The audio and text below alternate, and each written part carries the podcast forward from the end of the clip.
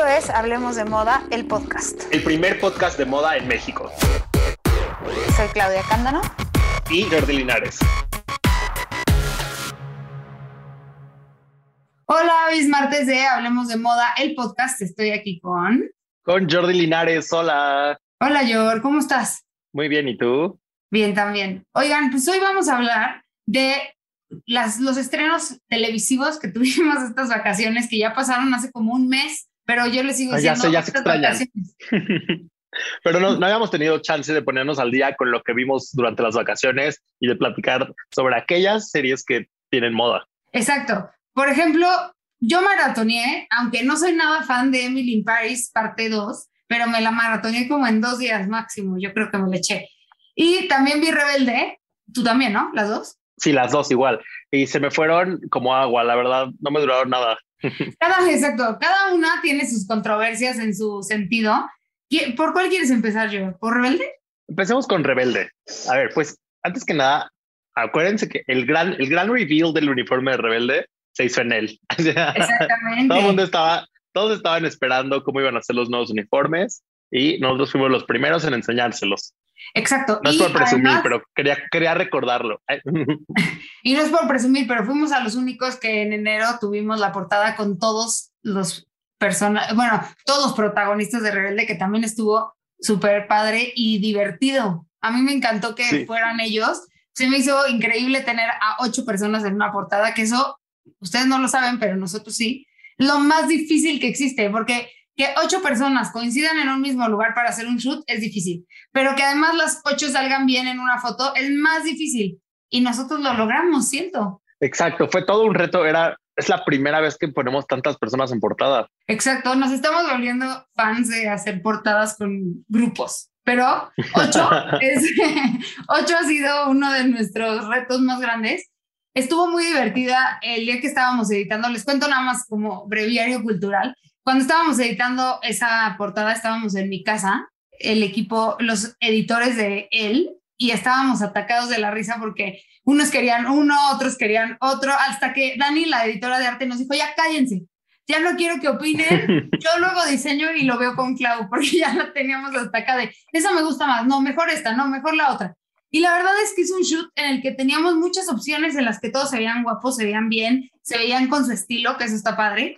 Y pues, hablando de su estilo, ¿te gustaría que abundáramos en el estilismo de esta serie que estuvo a cargo de Nayeli de Alba? Sí, Nayeli, de Alba es eh, una de las top stylists que hay ahorita en México. Ella es el primer proyecto para televisión que hace. Eh, normalmente hace más editorial o comercial y fue la, la primera vez que se lanzó a hacer pues el diseño de vestuario de una serie y qué responsabilidad tan grande que era Rebelde. Y además algo que me gusta de lo que, bueno, Jordi entrevistó a Nayeli para cuando hicimos el reveal de los, de los uniformes y Nayeli le contó que justo tuvo pláticas con cada uno de los protagonistas para desarrollar al personaje, como para trabajar en, pues sí, un poco en de dónde vienen las referencias del look de cada uno de ellos, ¿no? Que eso también está increíble.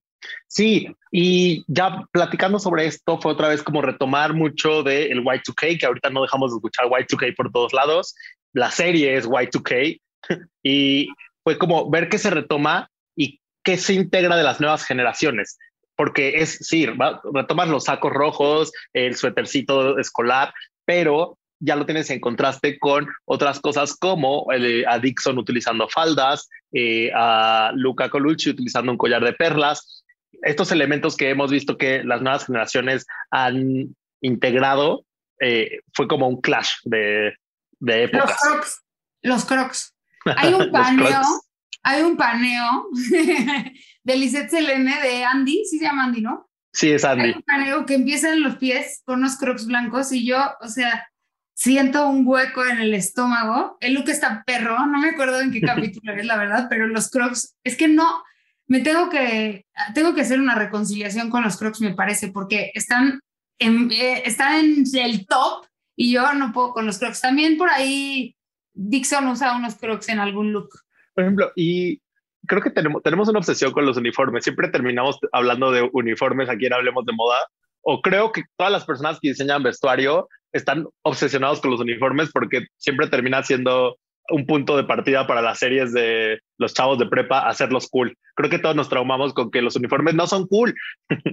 Y además creo que hay otra cosa que nos trauma, que en la vida real no se puede hacer, no se puede hacer como en Gossip Girl y en Rebelde, y en Rebelde que tú customizas tu, tu, este, tu uniforme, no lo puedes cortar, no le puedes poner cadenas, te regalan en la escuela hasta, no, bueno, yo nunca fui en escuela de uniformes, pero todos mis amigos que iban de uniforme si la calceta la, la hacías para abajo, entonces una penalización de o, Claro, me imagino, en mi cabeza es así como de repente veo a todos con el mismo chaleco azul, pero cada uno lo trae diferente, de que azul guaita, eh, que es Hannah, lo trae como vestido, eh, Dixon lo trae como suéter, pero Franco lo trae como, como chaleco. Entonces me imagino así como, híjole, la tienda de uniformes de Elite School debe ser como un Zara. Exactamente, con porque opciones hay falda para, hombre, hay minifalda para mujer, pero falda para hombre, pero pants con botones a los lados para hacer layering.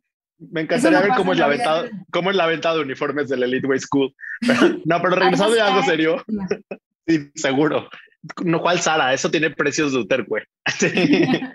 eh, pero, por ejemplo, cuando vi, a, ah, cuando vi a Andy usando el uniforme con bermudas, me pareció muy cool y me pareció muy obvio con su personaje, ¿no? Es como, claro, es la rebelde, eh, la que siempre da una imagen ruda y trae estas botas enormes. Me parecía obvio que llevaba bermudas, pero de pronto sale el personaje de Hannah, que es la más femenina del mundo llevando igual unas, unas bermudas en el uniforme, pero con otro giro completamente diferente y me pareció bien padre que no se quedaran en como en este concepto básico de si Hannah es la femenina que solamente use falditas y vestidos. También le meten el bermuda, pero estileado más preppy, como es ella. Sí, yo de repente, a mí de repente, bueno, cuando están de uniformes cuando más me gustan, porque me gusta que cada quien tiene su estilo y como su personalidad dentro de la misma gama, que eso está cool y como bien dices, cómo cada, la personalidad y cómo lo representa y lo estylea cada uno es muy personal, ¿no? O sea, también Sergio Mayer Mori, que es Esteban, es el que tiene el look más X, o sea, lo único que lo hace diferente es que abajo del saco se pone sudadera y que de repente creo que su t-shirt está cortada de los brazos, pero no estoy 100% segura. Y una, una camisa que utiliza de boyfriend shirt Ah, es, la, es, la, pieza más, ajá, es la pieza más interesante que utiliza el pobre personaje de Esteban. Pero incluso yo, cuando lo andaba entrevistando. no, pero no. El pobrecito, porque es el menos interesante en cuanto a moda. porque incluso lo platiqué con Sergio y le dije, como de, oye, tu, tu estilo y el de Esteban son muy diferentes. O sea, tú personalmente y el de Esteban son un, son un abismo. Él es todo cool eh, y Esteban es, pues le vale la moda. Él se pone una sudadera, una chamarra de mezclilla y ya está. Y me dijo, pues sí, me dijo, pero pues, ya fue parte del personaje y le puse lo que yo pude de mí a Esteban. Y sí lo hace como con unos anillos y cositas así, ¿no? Y por ahí también me gusta, a mí, eh, este, Luca Colucci y Dixon me parece que tienen una buena propuesta de moda porque cada uno en su estilo bien distinto pero tienen piezas que son como muy representativas del Y2K en momentos, pero también de la, de la generación Z al 1000. O sea, como que siento que la falda con las botas y los calcetines de Dixon y la cadena que también la usa Andy, que es como más barrio, más raperón, más eh, reggaetonero, pero al final, como en esta personalidad eh, privilegiada, diría yo. Sí, y, y, también es, bien padre saber cómo, cómo cada quien le va metiendo sus detalles. Por ejemplo, Andy, eh, que sabemos que Selene es cool por naturaleza, ella es padrísima y me contaba a mí como yo lo que le metí mucho a, Andy era manga larga todo el tiempo y debajo del uniforme la manga larga eh, y creo que justamente esas, esas t-shirts de manga larga que escogen para Andy le dan mucha personalidad porque es sí, el, el, uniforme muy neutro, pero ella le mete como estos estampados muy modernitos, gráficos. Y Andy hace mucho layering. Andy me gusta que hace mucho layering, o sea, utiliza, como dices, el body abajo de la, de la camisa o de la blusa y el pantalón, que a veces es bermudas, pero tiene leggings abajo, pero botas, pero crocs, calcetas, o sea, como que ella me gusta que hace mucho layering. Por otro lado, MJ es como más también tiene su lado urbano que me gusta en sus looks, pero mucho más eh, femenino, cute, los, los cuellos Peter Pan. O sea, ella es como súper naif en su forma de vestir, pero a la vez no tanto porque recorta sus camisas, sus faldas son mega cortas, ¿no? Y eso también tiene una personalidad como que todavía está callejera, pero diferente, ¿no? Sí, y sabes qué, me imagino cuando... ¿eh? No, no, sí, a, street style, ¿no? a eso me refiero con callejero, street style. lo imagino de las calles de, de Japón, ¿no? ¿No te recuerda un poco este estilo kawaii, como con estos toques tan tiernos por todos lados, tiene corazones, los chonguitos. Y que eh, juega mucho con los accesorios del pelo, los accesorios, los anillos, ¿no? Sí, a mí una también eh, platicando con Alejandro Puente de Seba, su personaje, hubo una referencia que me llamó la atención, que dijo como de, a ver, pues Sebas, de por sí todos lo tratan como, pues es el hijo de la jefa de gobierno, entonces él me dijo, él se siente el royal de la escuela y sus referencias para vestir son todos los, los royals griegos que todavía son adolescentes eh, y que visten como chavitos, pero muy prep. Me tiene mal el look de Sebas. No puedo con el look de Sebas, no puedo con, no puedo con su look casual, no puedo con su uniforme, no puedo con Sebas en ningún sentido. Sebas me pone mal. Yo, pero es que es muy malo. Es malo, malo, malísimo, pero además, pero además, no sé, como que se, fíjate que Seba se me hace un poco, se me hace el más forzado de todos los personajes, porque como si quiere verse muy royal, incluso siento que es parte del personaje verse forzado, pero híjole, mano, ese sí me cuesta trabajo, no tengo nada bueno que decir de sus looks. A mí lo que, o sea, justo me gusta el contraste que crean entre como que es parte del personaje que cuando lo ves en, en la escuela es todo, todo cute y así, pero cuando está en presentación saca su lado rebelde que como que es lo que quiere ser realmente, pero no. Como que siento que es parte de la narrativa del personaje. Entiendo perfecto por qué no te gusta, pero sí. Emilia me recuerda, Emilia me recuerda a Mónica Naranjo y como estas, estas este, celebridades y cantantes de los 90, 2000 bajos, pero sobre todo de los 90. Ella me lleva más a los 90 que a los 2000. Ella se me hace menos sí. y y más noventera. Y eso me gusta también porque como que también es un refresh dentro de los looks, ¿no? Sí, me encanta. Y creo que otra cosa, es que ahorita me acordé por Emilia justamente y su traje morado que saca en el primer episodio, eh, como este medio traje sastre de falda y chamarrita de piel morados, que para todos los muy clavados de, de moda, échale un ojo porque los easter eggs de, de estos episodios es toda la moda mexicana que hay. Nayeli Alba es la más fanática de siempre incluir moda mexicana y aquí está lleno de marcas mexicanas como ese, ese look que les digo de miles de Gregorio Cayetano, la camisa boyfriend shirt de Blob, los, los accesorios. También Franco trae, trae collares de varón. Y creo que por ahí eh, no hemos hablado de Hannah. Hannah me parece que tiene el look más simple en, en sobre, bueno, sobre todo en estos capítulos. Y yo creo que Hannah la van a explotar después y también tiene el pelo más X, o sea, como que Hannah es muy, pues sí, como una niña que no tiene tanta, tampoco tanto, pues tantos matices en la moda, más bien es más plana, tiene detalles, por ejemplo, me gusta que los botones de su uniforme tienen una cadenita que los une, eso se me hace un detallazo. Tiene, no soporto los zapatos de Hannah, me ponen mal en general sus zapatos, o sea, las botitas de agujetas con la... Oh, esas botitas me tienen... La, bota blanca, la bota blanca del principio también se me hace... Sí, esa es, esa es, porque es ah, blanca, pero... Y luego su look de la fiesta, el look de la fiesta de Hannah, eh, sí, el look de Hannah en la fiesta tampoco me gusta nada. Me gusta el de, el de MJ, que es como un Paco Rabanne, ¿no? Sí, no, completamente. Y es que justo como Hannah trae esta onda de ser la pop star, es como más basic, ¿no? Sí, mucho más basic. Y, creo que Hannah se ve más guapa cuando está, bueno, más cool cuando está en uniforme que cuando está vestida de, de calle. ¿Qué opinas de la diversidad en Rebelde?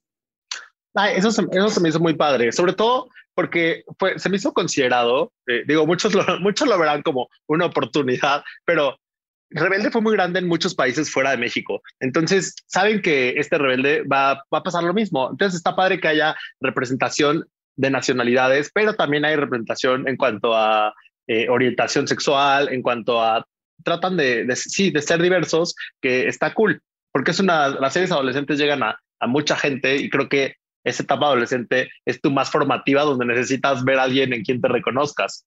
Claro. Y creo que, y bueno, creo que eso es evidente. Aquí hay distintas nacionalidades, distintas, distintos tipos de, persona, de personalidad, distintos tipos, distintos colores de piel, o sea, hay un poco de todo y eso me parece que está muy bien. Creo que de pronto por ahí, esta parte como tan clasista de la escuela me sigue causando conflicto. Me causaba conflicto en Rebelde, me causaba conflicto en Élite y me sigue causando conflicto acá. Como que, ¿por qué sigue siendo ese un tema de conversación, no? Si ya trascendimos la diversidad de género y demás, ¿por qué seguimos hablando de la clase social tan marcado? Eso me pone mal. No sé qué piensas. Claro, y, no, estoy de acuerdo. Y es bien difícil o sea, compaginar porque quieren continuar con esta historia, ¿no? Pero es una historia de hace 20 años en donde está, estaba bien visto, era el factor cool, ¿no? Esta escuela tan elitista y tan inalcanzable. Y yo creo que es uno de los... Sí, no lo puedo decir, o sea, no lo puedo decir con, con certeza, pero yo creo que es una de las razones por las que ahora se le dice el EUS, para no llamarle elite. Ah, bueno, claro, pero por otro lado, bueno, en general siento que tiene sus cosas, o sea, en general a mí me entretuvo.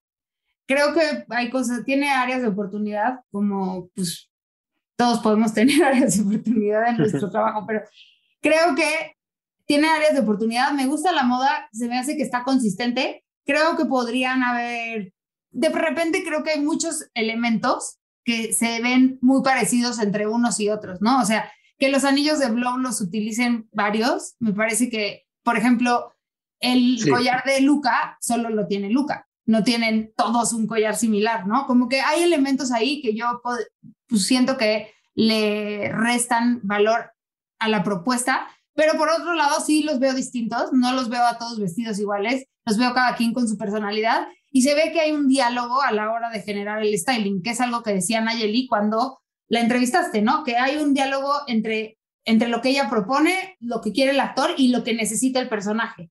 Entonces ahí hay siempre una edición, que eso está padre. Claro, y existe siempre una apropiación del personaje por parte del actor, donde dicen ellos con todo el conocimiento, mi personaje no se pondría esto. Exactamente, y hay cosas como que no hemos dicho, pero Nayeli se inspiró en personajes como Johnny Depp, eh, Dennis Rodman, de, en Diesel de los 2000, ¿no? Y creo que también tiene cosas de los 90 que me gustan mucho, momentos César Costa que están padres, y pues, no sé, sí me gusta. La verdad es que en términos generales, no soy la más fan de este rebelde, pero sí me gusta. A mí también me gustó, y justo también fue como muy con esa mentalidad de eh, esta serie no está dirigida a mí, ¿no? Ya sabes, es como ah, voy a verla con...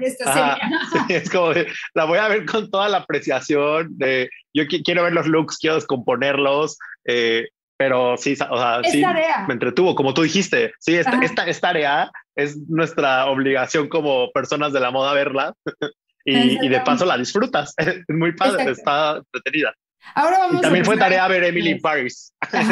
También, esa es más tarea para mí que Rebelde. Si eres de los que pasa horas eligiendo qué leer en las plataformas de ebooks, debes saber que hoy ya hay una que, así como en las plataformas de streaming, te hace recomendaciones según tus gustos, intereses y estados de ánimo. Estoy hablando de Script, el lugar ideal para encontrar libros, audiolibros y podcast, pero también revistas y partituras. Los lectores no queremos invertir nuestro tiempo navegando en la inmensa oferta digital, sino disfrutando de algo que nos guste, sin tener que invertir dinero a Por solo 149 pesos al mes puedes tener millones de libros a tu alcance en el momento que quieras. ¿En dónde? En Script, que además ofrece a los fans de Hablemos de Moda un descuento de dos meses por solo 19 pesos. Entra a prueba.script.com diagonal Hablemos de Moda para tener dos meses de suscripción por solo 19 pesos. Prueba.scribd.com diagonal Hablemos de Moda y obtén todo en una misma suscripción. Emily Paris, Dios mío santo, es que me pone mal Emily Paris, yo. Es que yo ya sabes que ya cambié mi postura, pero porque me rendí.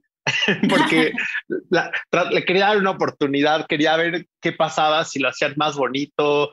si lo hacían ponible y no, no, no, ay, como fue. Van de mal en peor. Pasé a justificarla. Eh, ya fue un momento en el que dije, no, es parte de la sátira. O sea, la moda de Emily Paris es tan mala que es, es parte de esta sátira, eh, de que el, el, personaje que quiere ser y que no se encuentra y, y por eso su, su, ropa creo que termina siendo este big mess. Es que Emily in Paris además tiene un efecto molesto en la moda. A mí me enoja.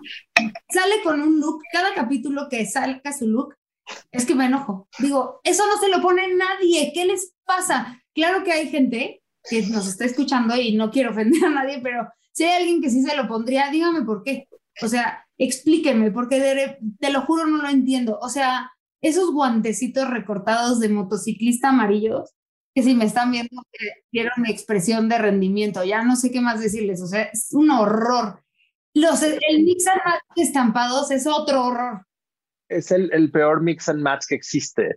Eh, los colores, el, es como una intención de, de chingame la pupila con tanto colores, mucho.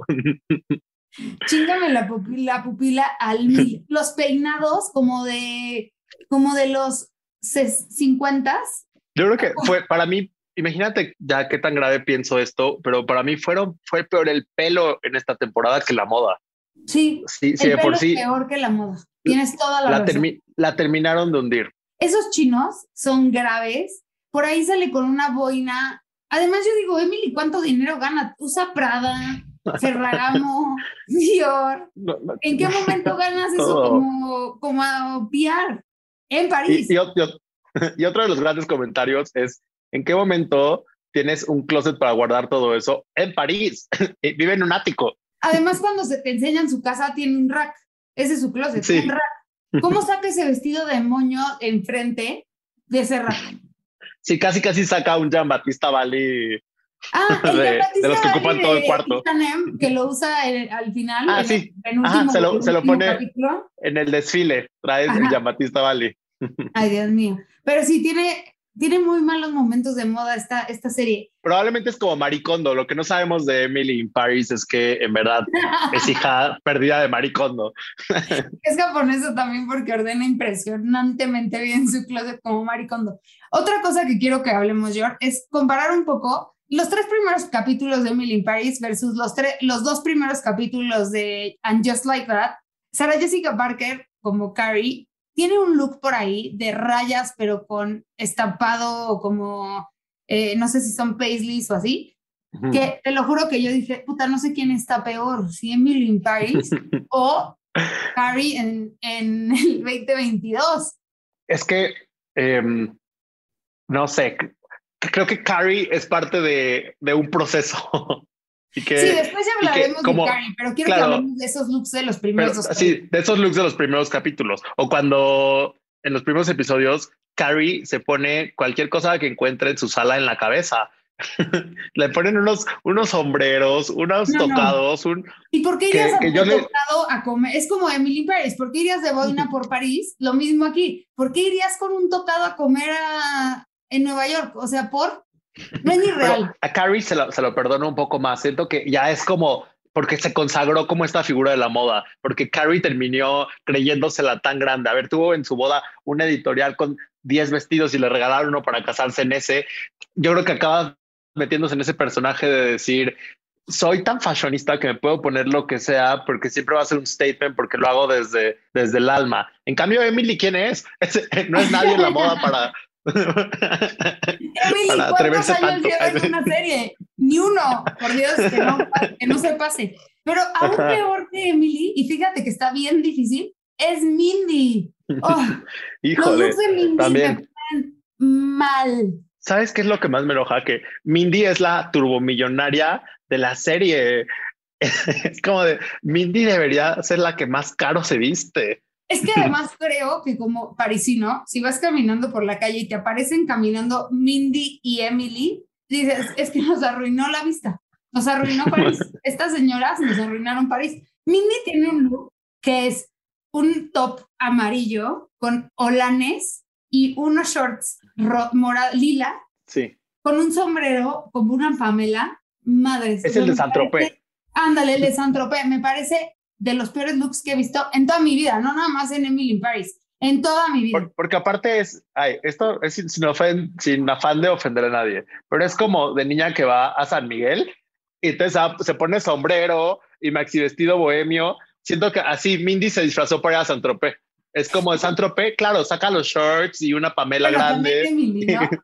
y, bueno, y Emily se disfrazó para vivir en París. Entonces es parte de lo mismo, pero creo que también lo vemos en los personajes que llegaron fuera, que es parte de esta, esta burla de cómo París te acoge o te escupe, y en la moda a Emily le escupe un poco. A Emily y a Mindy las escupe.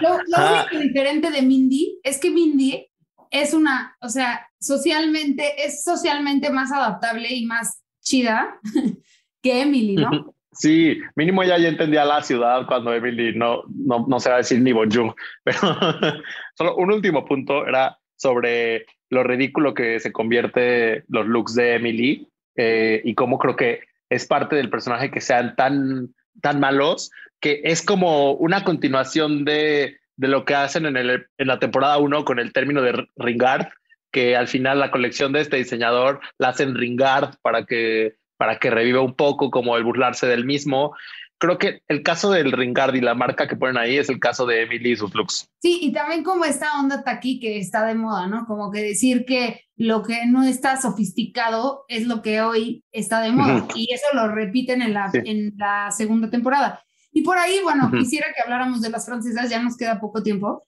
pero Camille, que para mí en la primera temporada tiene uno que otro look que está cool, Camille pierde todo, toda la onda la pierde en la temporada 2. Hay dos looks de Camille que me gustan mucho. Uno cuando va a la junta con en Saville, eh, que lleva un, un, blazer blanco, aparentemente de Chanel, no sé si sea Chanel o no, pero lleva un blazer blanco que se ve muy guapa. Y otro que, bueno, no me encantó cómo se le veía a ella, pero amé que usara el vestido Saint Laurent del escote este extraño, como el que usó Olivia Rodrigo. Eh, me gustó que lo usara. Eso es lo que yo te iba a decir, que ese look Saint Laurent que usan en la fiesta de Saint Tropez, ese look me encanta. Es el único que me gusta. Yo creo que el que dices es más Balmain que Chanel, el, el saco. Ah, probablemente sí. ¿No? Sí, tiene una onda balmanosa. Y Camille, que tenía toda la onda, para mí, en no, la temporada, que diga, perdón, Silvi. Oh, ah.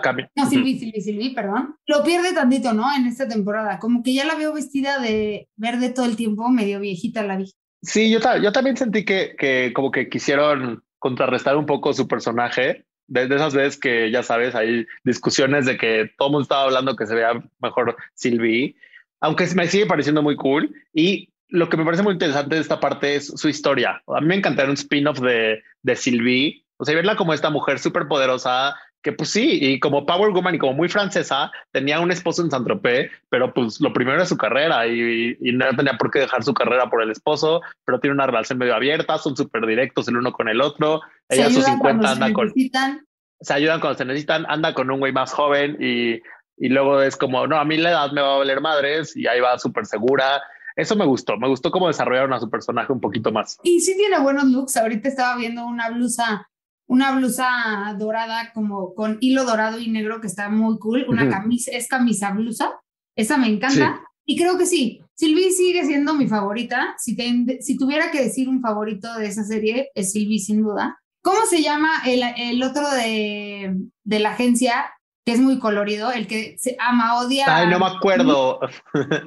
no, ya sé quién, pero no me acuerdo cómo se llama. Pierre, ¿no? No. Bueno. No, pero sí es muy colorido. Ese, ese hombre se viste muy colorido, cero francés, ¿no? No es como un estilo muy francés, pero bueno, en términos generales, odio a Emily in Paris. en, términos generales, yo ya te digo, me rendí y ahora la justifico, eh, pero sigo, sigo amando a Sylvie. Mi look favorito de Sylvie es el, de, el del Wrong Way, porque me encanta cómo se pone la pashmina como ahí colgando por los brazos, muy extraña. Ah, sí. Pero hay una cosa que tengo que decir. Mi esposo siempre me dice, está cañón que odias Emily in Paris, pero la ves. O sea, ¿por qué la ves? Y yo, bueno, ¿qué te digo? Pues la tengo que ver casi, casi que es tarea, pero luego sí medio me pico para ver qué va a pasar. Pero bueno, sí. algo más. ¿Quieres decir algún, quién, de todos estos personajes que dijimos, todos, todos, todos, Rebelde y y Emily Paris, ¿quién es tu favorito? Mm, me gusta mucho Dixon de Rebelde, fíjate. Ay, chócalas, a mí también Dixon y Andy son Sí, también estaba pensando en Andy, pero me fui por Dixon porque me quiero poner sus faldas. Yo que, también me quedo con Dixon. Vamos a dejar un favorito mutuo que es Dixon. Y bueno, esto fue Hablamos de Moda, el podcast. Espero que les guste y nos escuchamos el próximo martes. Bye. Bye, Yor. Bye. Hablemos de Moda, un podcast de Grupo Expansión.